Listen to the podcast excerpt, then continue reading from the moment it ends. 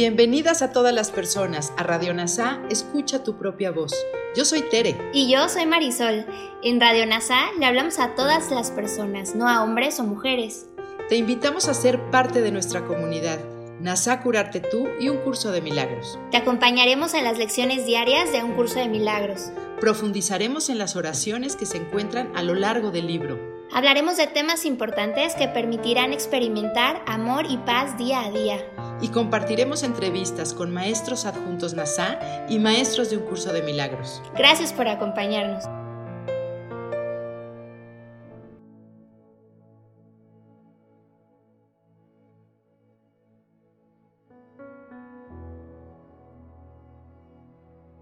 Comencemos. Vamos al capítulo 6, inciso 2. La alternativa a la proyección. Cualquier división en la mente conlleva con fuerza al rechazo de una parte de ella misma. Al vernos separados, nuestra mente se dividió. Una parte dejó de ser ella misma para definirse por lo que ve afuera en el mundo y en las relaciones. Ahora no hay una mente integral que reconozca la plenitud de la creación. Por eso no podemos entender el concepto de Dios ni su paz. Exclusión y separación son sinónimos, al igual que separación y disociación. Por lo tanto, la separación es un acto de disociación en el que nos dividimos y así la proyección se convierte en su defensa principal y el mecanismo que la mantiene vigente. La razón de ello puede que no nos sea tan obvia como pensamos. Nos dice, repudias lo que proyectas, por lo tanto no crees que forme parte de ti. Así es como queremos hacer culpable al otro, creyendo que nos deshacemos de ello, pero en realidad lo reforzamos como negativo y seguimos también ahí. Dice, te excluyes a ti mismo al juzgar que eres diferente que aquello que ves y en lo que te proyectas, y al mantenerlo separado continúas atacándolo. Así de manera inconsciente, tratas de mantener fuera de tu conciencia el hecho de que te estás atacando a ti mismo y piensas que te has puesto a salvo. Cuando ves en el otro defectos, crees que ya no los tienes. Por eso la proyección siempre te hará daño y refuerza tu creencia de que tu mente está dividida y así mantienes la separación. La proyección es un mecanismo para hacerte diferente de los demás y separarte de ellos. El ego justifica esto basándose en el hecho de que eso te hace parecer mejor que los demás y de esta manera empaña tu igualdad con ellos todavía más. Pero también imposibilita conocerte a ti mismo. Por eso la proyección y el ataque están íntimamente relacionados, porque la proyección siempre justifica el ataque. Sin proyección no puede haber ataque.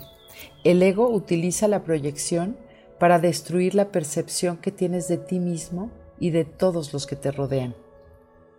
El proceso comienza excluyendo algo que existe en ti, pero que no te gusta, y conduce a ti mismo a excluirte de todos tus hermanos. Vemos a una persona que es muy egoísta porque hemos proyectado en ella el egoísmo que hemos visto dentro de nosotros y no nos gustó. Así al verlo en otro, creemos que ya no existe en nosotros. Mas si proyectas algo, es lo que verás en todos. Cuando estás proyectando enojo, ves a todos enojados. Cuando estás proyectando tristeza, ves a todos los que te rodean tristes. Hemos aprendido, no obstante, que hay una alternativa a la proyección, que es utilizar todas las capacidades del ego para reinterpretarlas desde la voz del Espíritu Santo que todo lo entiende. Los objetivos de ambos son tan opuestos como sus resultados. El Espíritu Santo comienza viendo tu inocencia, tu perfección, y también la reconoce en otros. De esta manera lo refuerza tanto en ti como en los demás, porque refuerza el estado de inclusión, de amor y de paz. Dice, hace falta dos opiniones para que ocurra algo. El ego provoca conflicto, el Espíritu Santo invita a la paz, pues percibe en todos las mismas necesidades y esto invita directamente a la expiación, que remarca es la necesidad universal de este mundo, pues borra el significado que nosotros le hemos dado a todo. Percibirte a, ti de esta manera es la única manera de hallar felicidad en el mundo, que es el reconocimiento de que tú no estás en este mundo, puesto que el mundo es un lugar infeliz. La expiación nos despierta y nos recuerda que no estamos en este mundo de sufrimiento que creemos estar. ¿De qué otra forma puedes encontrar dicha en un lugar desdichado, excepto dándote cuenta de que no estás en él? Tú no puedes estar donde Dios no te ubicó y Dios te creó como parte de Él. Esto es algo completamente inalterable es inclusión total. No puedes cambiarlo ahora ni nunca. No podemos cambiar nuestra naturaleza ni nuestro hogar. Y esto es verdad para siempre. Negar esto es negarte a ti mismo y negar a Dios, puesto que es imposible aceptar lo uno sin lo otro. La perfecta igualdad de la percepción del Espíritu Santo es el reflejo de la perfecta igualdad del conocimiento de Dios. Por eso el Espíritu Santo sigue siendo el puente entre la percepción y el conocimiento. Al permitirnos usar la percepción de forma que refleje el conocimiento, hará que este conocimiento finalmente pueda ser recordado. El ego preferiría creer que es imposible que ese recuerdo se asome en tu mente. Sin embargo, es tu percepción lo que el Espíritu Santo guía.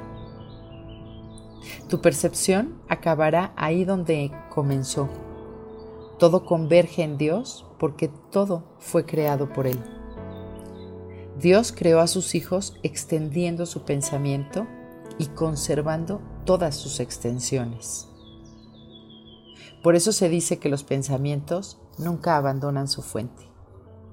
Y por lo tanto, estamos perfectamente unidos dentro de nosotros y entre nosotros.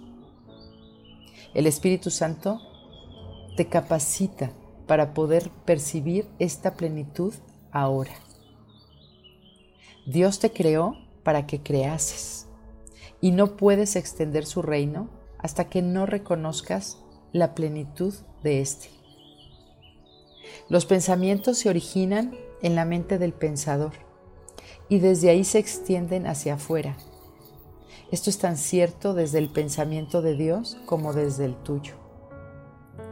Puesto que tu mente está dividida, puedes percibir y también pensar. No obstante, la percepción no puede eludir las leyes básicas de tu mente, aunque ésta sea irreal mas el Espíritu Santo puede usarla provechosamente por el hecho de que tú la concebiste. Él puede inspirar cualquier percepción y canalizarla hacia Dios. Esta convergencia parece encontrarse en un futuro lejano, solo porque tu mente no está en perfecta armonía con esta idea y consecuentemente no la deseas ahora. Seguimos tan atados al mundo que nos oponemos a percibir correctamente y sanar nuestra mente. Porque todavía creemos que somos indispensables, que hay cosas que queremos hacer aquí, viajes, actividades, éxitos, proyectos, nietos, relaciones. El Espíritu Santo hace uso del tiempo aunque no cree en él porque no cree en lo que no es verdad. Pero puesto que procede de Dios, usa todo para el bien. Así no niega nuestras ilusiones, pero puede ayudarnos a utilizarlas y disolverlas. Y puesto que se encuentra en nuestra mente, ésta solo puede creer lo que es verdad. Así, te insta a que le devuelvas toda tu mente a Dios, ya que en realidad tu mente nunca se separó de Él. Y si nunca se separó, solo tienes que percibirla tal como es, para que retorne a Él. Tener plena conciencia de la expiación, que es reconocer el error, es por lo tanto reconocer que la separación nunca tuvo lugar y el ego no puede permanecer ante esto. El ego puede aceptar la idea de que es necesario retornar, porque puede con gran facilidad hacer que parezca difícil. Así se viste de espiritual y enreda nuestra mente. Y si logra que te parezca difícil, Él ya no tiene miedo de que te lo creas. En cambio, el Espíritu Santo te dice que el retorno es innecesario, porque lo que nunca ocurrió no puede ser difícil. Los que son perfectos no tienen necesidad de nada, y tú no puedes experimentar la perfección como algo difícil de alcanzar, puesto que eso es lo que eres. Así es como tienes que percibir las creaciones de Dios, de modo que todas tus percepciones estén en línea con la única manera de ver del Espíritu Santo, que está en línea de comunicación directa con Dios y le permite a tu mente unirse con la suya. Nada está en conflicto con esa percepción guiada por el Espíritu Santo, cuya mente está fija en Dios. Solo Él puede resolver conflictos, pues solo Él está libre de ellos. Él percibe únicamente lo que es verdad en tu mente y lo extiende a lo que es verdad en otras mentes. La diferencia entre la proyección del ego y la extensión del Espíritu Santo es que el ego proyecta para excluir, y por lo tanto engañar. El Espíritu Santo extiende al reconocerse a sí mismo en cada mente y así percibe a todas como una sola. Nada está en conflicto con esta percepción, puesto que el Espíritu Santo percibe todo igual. Donde quiera que mira, se ve a sí mismo, puesto que está unido siempre a ofrecer el reino en su totalidad. Por eso el amor no puede ver condiciones o exclusiones. El amor no puede sanar porque no ve enfermedad. Este es el único mensaje que Dios le dio, en favor del cual tiene que hablar, porque eso es lo que es la paz de Dios, que reside en este mensaje y por consiguiente reside en ti. La gran paz del reino refulge en tu mente para siempre, pero tiene que irradiar desde dentro de ti hacia afuera, para que tomes conciencia de ella. El Espíritu Santo te fue dado con perfecta imparcialidad, y a menos que lo reconozcas imparcialmente, no podrás reconocerlo en absoluto. Dice, el ego es legión, pero el Espíritu Santo es uno. No hay tinieblas en ninguna parte del reino, y tu papel solo consiste en impedir que las tinieblas moren en tu mente. Esta armonía con la luz es ilimitada porque está en armonía con la luz del mundo. Cada uno de nosotros es la luz del mundo y al unir nuestras mentes en esa luz, proclamamos el reino de Dios juntos y cual uno solo. Gracias por unir tu mente a todas las mentes. Soy gratitud.